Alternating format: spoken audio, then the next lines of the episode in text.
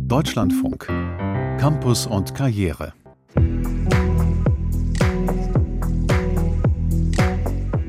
Ein neues Jahr mit neuem Kalender beginnt auch immer mit Wünschen und Vorsätzen, das kennen wir alle gut. Wir machen diese Wünsche hier in Campus und Karriere aber mal gleich zu einem kleinen Rätsel, denn genau vor 25 Jahren ist diese Sendung gestartet und auch damals gab es schon viele Wünsche für die Bildung in Deutschland. Also was denken Sie, ist das hier ein alter oder ein neuer? Ich wünsche mir eine gerechtere BAföG-Lösung. Wir lösen das gleich auf und fragen auch, wie sich die Reform der Pflegeausbildung bislang bewährt hat. Vor drei Jahren wurde ja von drei auf eins sozusagen gemacht und es wird künftig gemeinsam ausgebildet. Ich bin Kate Malaike. Hallo.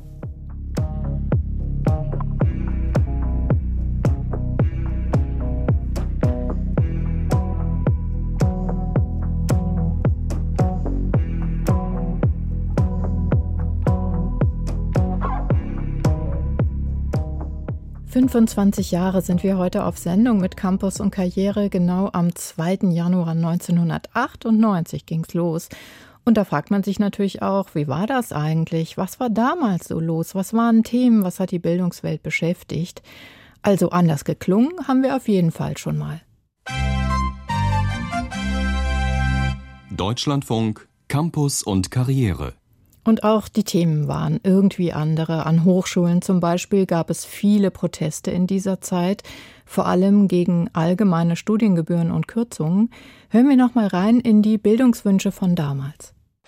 Ich wünsche mir fürs äh, Jahr 1998 eine gerechtere BAföG-Lösung. Ich wünsche mir, dass die Studiengebühren verboten werden und dass Ausländer auch mit gefördert werden auf jeden Fall dass die Novellierung des Hochschulrahmengesetzes nochmal überdacht werden sollte und generell ein Umdenken stattfinden sollte, dass Bildung einfach einen höheren Stellenwert bekommt. Also ich wünsche mir, dass bei uns alles so bleibt, wie es jetzt ist, dass eben nichts gekürzt wird und wir gut weiter studieren können. Dass der NC vom Referendariat entfällt. Kein NC beim Referendariat, ein gerechteres BAföG, mehr Wertschätzung für Bildung. Klingt irgendwie aber alles gar nicht so richtig historisch, sondern fast schon aktuell. Thomas Sambol hat sich in Hamburg nach frischen Wünschen umgehört. Was nimmt man sich dort vor für 2023 und was wünscht man sich? Mehr Geld für den akademischen Mittelbau, bessere finanzielle Versorgung für sowas wie Promotionsstellen, wissenschaftliche MitarbeiterInnen und Entfristung vor allem auch, weil die ja super prekär angestellt sind. Dass man offen ist für Neues und das Wissen auch dann gerne annimmt und nicht immer nur seinen Part fährt und da strikt bleibt. Da setzt sich so eine Sturheit mit durch und das finde ich ja nicht so intelligent, sondern dass man auch neues Wissen zulässt und neugierig bleibt und interessiert bleibt, andere vielleicht dann auch mal zuzuhören und wie denken die, warum denken die so und dass dann vielleicht auch neues Wissen aufgenommen wird. Auch für mich selber und für andere. Dass die Studierenden halt nicht vergessen werden, so wie es in den letzten Jahren so häufig der Fall war. Also allein, dass man jetzt auch im Winter darüber diskutiert, dass die Universitäten dicht gemacht werden, um halt Geld zu sparen und die finanziellen Bürden dann den Studierenden eben zu überlassen, zeigt halt einfach, dass die zukünftigen AkademikerInnen oder die viel beschriebene Bildungselite in Deutschland irgendwie nicht gewertschätzt wird. Mein Wunsch ist, mehr Wertschätzung eben für die Studierenden von heute und damit eben die Leute in Deutschland nicht immer vergessen werden. Dass man halt viel lernt und generell immer gut mitkommt, um halt ein gutes Abitur abzuliefern. Dass man vielleicht auch nach der Schule immer noch mal was wiederholt und die Hausaufgaben macht und man teilt sich die Zeit vielleicht manchmal nicht so gut ein und schiebt dann alles noch vor sich her. Und dann ist es manchmal so, dass man einen Tag vor der Arbeit noch mal richtig viel machen muss und dann bis spät in die Nacht lernen muss. Und ja, das sollte man dann dieses Jahr ändern. Ich komme vom Land, da sind die Bildungsangebote nicht so, wie man sich das wünscht, ob es sprachlich ist, ob es historisch ist. Grundsätzlich fehlt mir mehr Bildungsangebot im ländlichen Bereich. Ja, einfach damit man nicht stirbt. Wenn man keine Bildung hat, verkümmert man. Bildung ist zwar ein Lebensthema, aber ich glaube, ich habe mich ausgebildet und versuche jetzt das Niveau zu halten. Das reicht. Für mich persönlich, dass ich in meinem Studium weiterkomme. dass ich sage, meine Ziele besser stecken, dass ich schneller dadurch vorwärts komme. Momentan sind wir eigentlich einigermaßen zufrieden mit unseren Lehrern größtenteils und ja, wünschen uns einfach weiterhin den Support, den wir momentan auch haben und die Unterstützung auf die ja, bestmögliche Vorbereitung fürs Abitur. Ich bin immer für das Gute und gegen das Schlechte und habe Wünsche, dass es besser wird.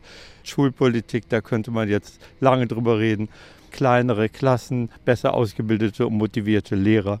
Also wenn das, was da ist, die Ressourcen optimal genutzt werden würden, dann wäre ich schon zufrieden. Ich nutze gerne das Angebot von der Volkshochschule. Es ist schön, dass es viele Kurse gibt, die auch preiswerter sind als sonst normale. Und ich würde mir wünschen, dass das entweder ausgebaut wird oder so beibehalten wird wie bis jetzt. Einfach um das allgemeine Niveau zu erhöhen, ob Sprache oder andere Fähigkeiten. Ich lerne gerade Türkisch. Lehrerkraftmangel natürlich, dass da auch Abhilfe geschaffen wird, dass man die Jugendlichen oder auch die kleinen Kinder da nicht vergisst und dass es nicht auf der Strecke bleibt. Und das finde ich sehr, sehr wichtig und auch richtig, dass die, die jetzt zwei, drei Jahre gelitten haben, nicht weiterhin vergessen werden und dass wir da nochmal weiter investieren müssen. Gerade auch im Kindergarten, Grippe, ist ein Fachkräftemangel schlechthin. Von unseren Kindern wünsche ich mir, dass die einen guten Weg gehen, was die Bildung angeht. Dass unsere Tochter ihr Studium übernächstes Jahr beendet, unser Sohn Meisterkurs macht. Und bei mir ist Bildung immer schon ganz wichtig. Jedes Jahr versuche ich mich fortzubilden. Ein bisschen Bildung ist immer dabei. Immer.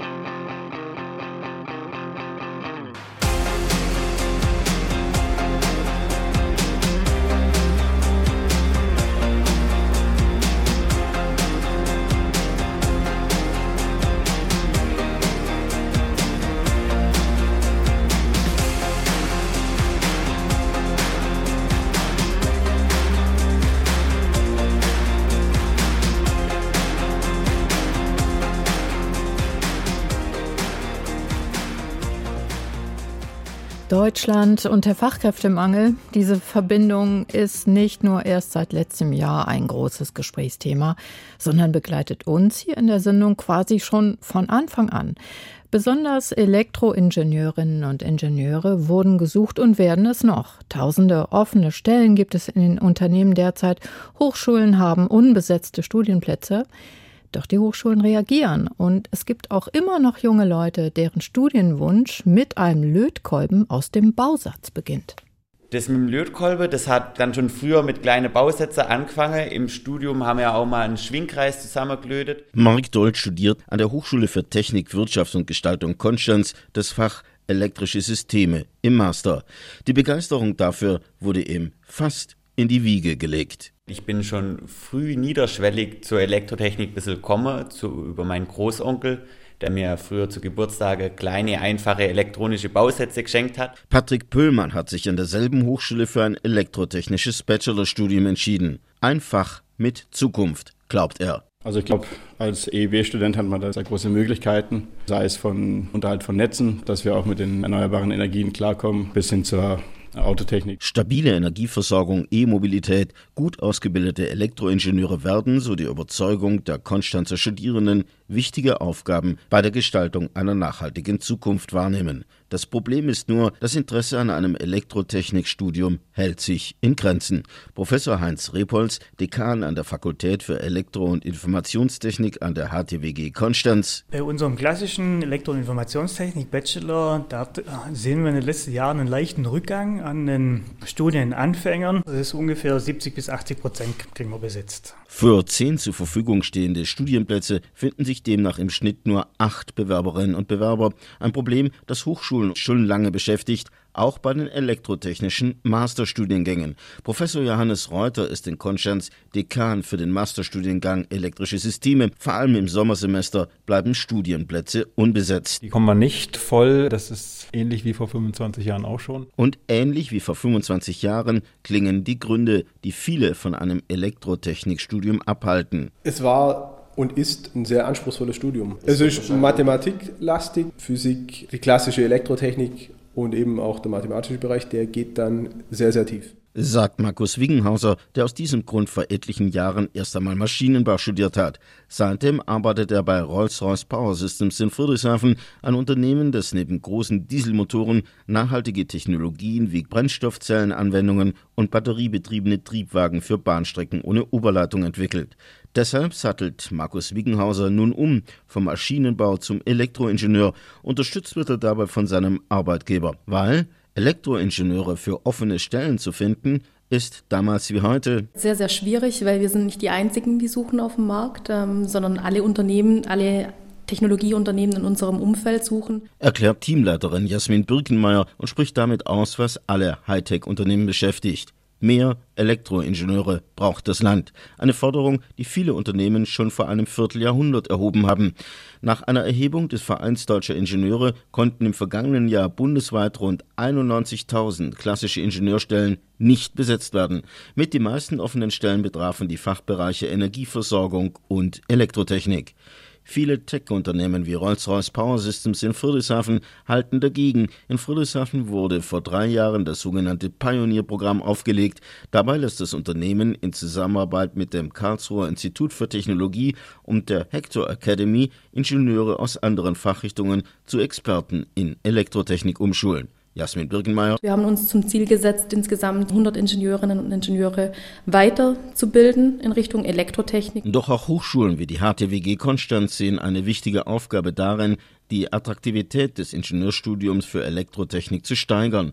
Unter anderem, so Dekan Heinz Repolz, müsse man Interessenten die Angst vor dem angeblich so schwierigen Studium nehmen. Das Thema, dass Mathematik bei uns ein großes und schwieriges Fach ist, dem möchte ich ein bisschen entgegentreten. Und wir tun mittlerweile wirklich eine Menge, um den Studierenden hier zu helfen. Ja, das heißt, es gibt separate kleine Übungsgruppen, um einfach diese Angst vor der Mathematik zu nehmen. Darüber hinaus erprobt die HTWG Konstanz auch neue Studiengänge, die technische mit ökonomischer Kompetenz kombinieren. Ellen Führenbacher studiert internationales Wirtschaftsingenieurwesen Elektrotechnik. Also erstmal fand ich die Schnittstelle von dem Technischen und der Wirtschaft ganz spannend. Nur technisch war mir dann irgendwie doch auch zu viel und zu tief. Wirtschaft hat mich auch schon immer interessiert. Die Verknüpfung mit Wirtschaft ist unserer Meinung nach sehr wichtig, damit unsere Studierenden später in den Unternehmen einen guten Beitrag leisten können. Erklärt Professorin Sabine Rhein, Präsidentin der HTWG Konstanz. Sie sieht zudem beim Frauenanteil unter den Studierenden der Elektrotechnik noch deutlich Luft nach oben. In den Kombinationen mit Wirtschaft ist, glaube ich, so 30 Prozent Frauenanteil, 30, 35 Prozent. In den rein elektrotechnischen Bereichen ist es niedriger. Auch hier müsse man gegensteuern mit mehr Informationen darüber, dass elektrotechnische Kompetenz auch ein wichtiger Baustein zu einer besseren, nachhaltigeren Welt darstelle. Der Dauermangel an Elektroingenieurinnen und Ingenieuren und die Frage, wie Hochschulen auf diese Bedarfe reagieren, das war ein Beitrag von Thomas Wagner.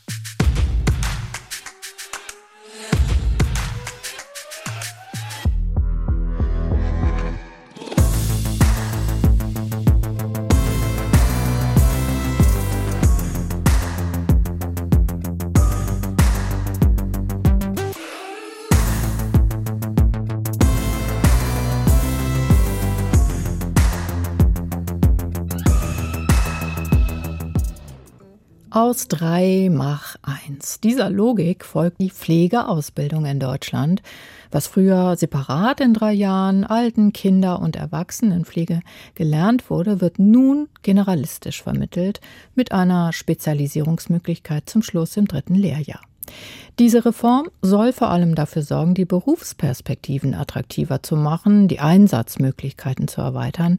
Aber wie kommt das an bisher? Anja Nils hat in Berlin nachgefragt. Also auf jeden Fall erstmal Ruhe bewahren, vielleicht mit dem Kind zusammen Atemtechniken machen, den Notarzt auf jeden Fall kontaktieren, anrufen, genau, und das Kind vielleicht beruhigen. Ein Kind mit Asthmaanfall. Was dann zu tun wäre, ist Unterrichtsthema in der Berliner St. Hildegard Akademie. Hier werden über 300 zukünftige Pflegefachmänner oder Pflegefachfrauen ausgebildet. Vor genau zwei Jahren wurde diese Ausbildung grundlegend reformiert. Seitdem hat sich einiges verändert, sagt die Medizinpädagogin Jasmin Möllner. Es ist auf jeden Fall mehr der Schwerpunkt auch auf Kompetenzen, also wie man mit bestimmten Situationen umgeht. Es wird wirklich praxisbezogener unterrichtet und es wird sehr, sehr viel mit Fallbeispielen gearbeitet, damit eben wirklich der pflegerische Alltag gut hier schon dargestellt und geübt werden kann. Statt einzelne Berufsabschlüsse als Gesundheits- und Krankenpfleger, Altenpfleger oder Kinderkrankenpfleger gibt es jetzt eine dreijährige generalistische Pflegeausbildung für alle. Hier wird jetzt statt von Bewohnern eines Altenheims oder Patienten eines Krankenhauses nur noch von Pflegeempfängern gesprochen. Aber die stehen wesentlich stärker im Mittelpunkt, sagt die pädagogische Schulleiterin der St. Hildegard Akademie Michaela Kettmann. Die Pflege sei ganzheitlicher geworden. Also es ist ganz viel auch reflexives Arbeiten, das Überdenken, wie fühlt derjenige sich, der da gerade gepflegt wird und auch zum Beispiel die Qualität seines Lebens, dass wir eben sagen, wie geht es denn dem Menschen gerade? Was ist denn wichtig in seiner Lebensposition? Darum geht es. Dafür seien andere Dinge auf der Strecke geblieben, klagen die Auszubildenden. Der naturwissenschaftliche Teil wurde stark reduziert, weil drei Ausbildungen nun in einer zusammengefasst wurden. Eileen und Denise zum Beispiel fühlen sich nicht gut genug ausgebildet, vieles käme zu kurz. Also meiner Meinung nach die Pädiatrie, also die Kinder und halt so gewisse Krankheitsbilder, die werden nur kurz angesprochen, die eigentlich viel ausführlicher gelernt werden müssten, sollten, könnten. Also weil die begegnen einem egal, wo man ist, ob man jetzt mit Kindern arbeitet, mit Älteren arbeitet, ob man im Krankenhaus arbeitet, in der ambulanten Pflege, stationäre Langzeitpflege. Krankheitsbilder spielen immer eine große Rolle. Schulleiterin Michaela Kettmann kann die Argumente verstehen. Die haben natürlich gehört, was die anderen alles für Krankheitsbilder kennengelernt haben in den drei Jahren. Das haben die ja mitgekriegt, wenn die sich treffen auf den Stationen in der praktischen Ausbildung. Medikamente konnten die auswendig oder die konnten Infusionen herrichten. Ne? Das ist jetzt alles anders. Aber die sind nicht schlechter. Sie sind anders ausgebildet. Mit 30 bis 40 Prozent ist die Abbrecherquote in den ersten Jahrgängen sehr hoch. Nur wenig niedriger war sie allerdings auch schon bei den alten Ausbildungsgängen. Kettmann geht davon aus, dass das an der Corona-Pandemie lag, die zeitgleich zur neuen Ausbildung begann. Aber auch die neue Generalisierung spielt ihrer Meinung nach eine Rolle. Ilona Hanuschke, Pflegedirektorin der Caritas Klinik Maria Heimsuchung Berlin-Pankow, findet die neue Ausbildung prinzipiell gut, denn die Azubis müssen viele verschiedene Praxiseinsätze absolvieren. Das bedeutet aber auch, dass an jeder Station Praxisanleiter gefordert sind. Sie kritisiert, dass dadurch der Verwaltungsaufwand viel zu hoch wird. Wenn ich jetzt zum Beispiel einen Auszubildenden auf die Intensivstation gebe, dann ist der sowieso mit einem Intensivpfleger zusammen und wird die ganze Zeit angeleitet. Auch zum Beispiel ambulante Einsätze. Die ambulante Pflege arbeitet per se eins zu eins. Auch die müssen diese ganzen Praxisanleitungs-, Fortbildung und Praxisanleiter Weiterbildung nachweisen. Durch die verpflichtenden Stationen der neuen Ausbildung hat die Altenpflege jetzt aber die Chance, mehr in den Vordergrund zu rücken, sagt sagt Marc Schreiner von der Berliner Krankenhausgesellschaft. Durch den demografischen Wandel sei das wichtig. Gerade in der mobilen Pflege brauchen wir angemessen hohes Personalzahlen und dafür müssen wir uns bei der Ausbildung jetzt mehr anstrengen. Deshalb sei es nicht hinnehmbar, dass die neuen generalistisch ausgebildeten Pflegekräfte weiterhin in der Altenpflege weniger verdienen als im Krankenhaus, so Michaela Kettmann. Das Schulgeld wurde mit der Reform der Pflegeausbildung jedenfalls abgeschafft und für die Azubis gibt es knapp 1200 Euro im ersten und 1350 Euro monatlich im dritten Lehrjahr, freut sich Toni. Ist ein sehr gut bezahlter Ausbildungsberuf und hinterher kommt es darauf an, wo man arbeitet. Aber meine Meinung dazu ist, man weiß das Geld vorher. Man überlegt sich das ja nicht erst dann so, ach was, so wenig Geld kriege ich? Nö, das weiß man vorher und wenn man den Beruf machen will, macht man es trotzdem.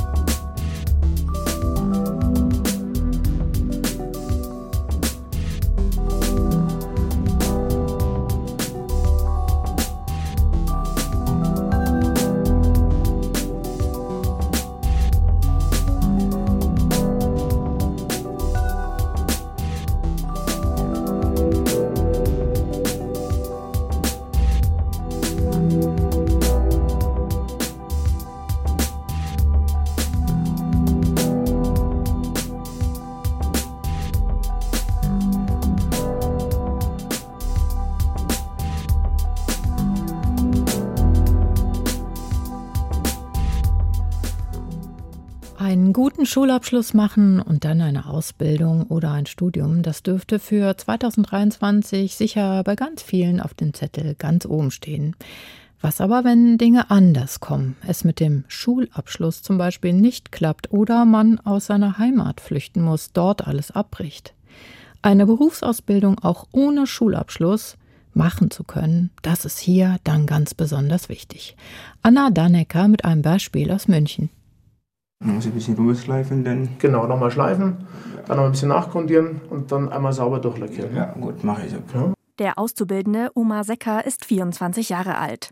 Er flüchtete 2015 aus Gambia nach Deutschland. Jetzt ist er im dritten Lehrjahr zum Maler und Lackierer in einem Münchner Malereibetrieb. Ohne Schulabschluss. Bei mir war auch ein bisschen nervös. Am Anfang sah ich, ja, was soll ich das machen? Doch auch ohne sehr gute Deutschkenntnisse hat es Oma Secker bis kurz vor seiner Abschlussprüfung geschafft. Auch weil er geduldig eingelernt wurde von seinem Kollegen Marc. Er hat mir auch richtig, richtig beigebracht. Sagt mir, ja, Omar, mach locker, kein Stress. Ich weiß, du kannst das machen. Sein Chef Ivo Fuhrmann ist wegen des Fachkräftemangels auf Mitarbeiter wie Oma Secker angewiesen und der festen Überzeugung, auch ohne Abschluss können Jugendliche gutes Handwerk abliefern. Manche haben in der Schule auch keine Lust, das merkt man auch, die sagen, ach, Schule interessiert mich nicht, was mache ich da? In dem Moment, wo sie dann eine Lehre anfangen und nicht nur mit Lesen und Schreiben punkten können, dann können sie endlich zeigen, Mensch, ich kann was. Angesichts des Fachkräftemangels wird die Möglichkeit, auch ohne Schulabschluss eine Ausbildung zu machen, für Betriebe immer wichtiger. Allein im letzten Jahr haben in Bayern über 6000 Jugendliche die Mittelschule ohne Abschluss verlassen. Einige von ihnen kommen von Förderschulen. Andere haben wie Oma Secker eine eigene Migrationsgeschichte oder kommen aus Familien mit schwierigen sozioökonomischen Verhältnissen. Diesen Jugendlichen soll mit Beratungsangeboten oder in Berufsvorbereitungsjahren geholfen werden.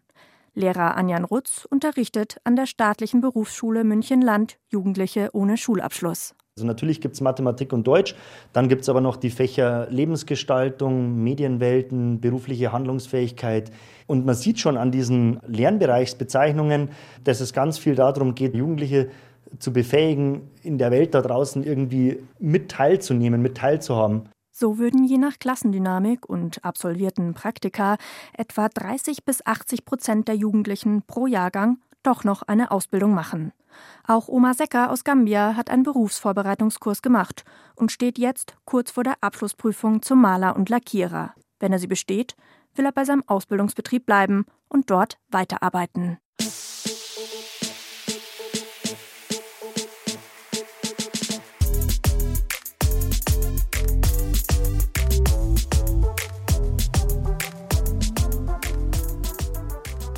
Das Musikjahr 2023, das ist gleich ein großes Thema mit Ausblick in Corso Kunst und Pop.